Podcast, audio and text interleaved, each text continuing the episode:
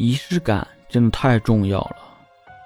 前几天朋友跟他女朋友过生日，非拉上我们一起去聚会，没想到朋友还上台弹起了吉他，唱起了《南方姑娘》，把他女朋友都感动哭了。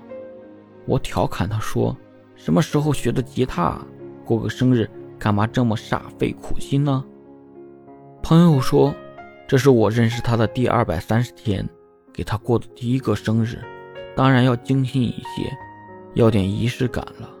真的好喜欢那些能把平淡的日子过出花的人，他们总是想方设法的给你制造惊喜，不会多隆重，但却足够用心。早上起床会亲吻你一下，你过生日他会在零点第一个送上祝福，每次发工资了会约你出去吃饭。冬天的第一场雪，他会拉着你一起合影。注重仪式感的人生，怕错过每一个能和你制造幸福的瞬间。他会为你多烧两个菜，尽管只是因为那天的天气很好。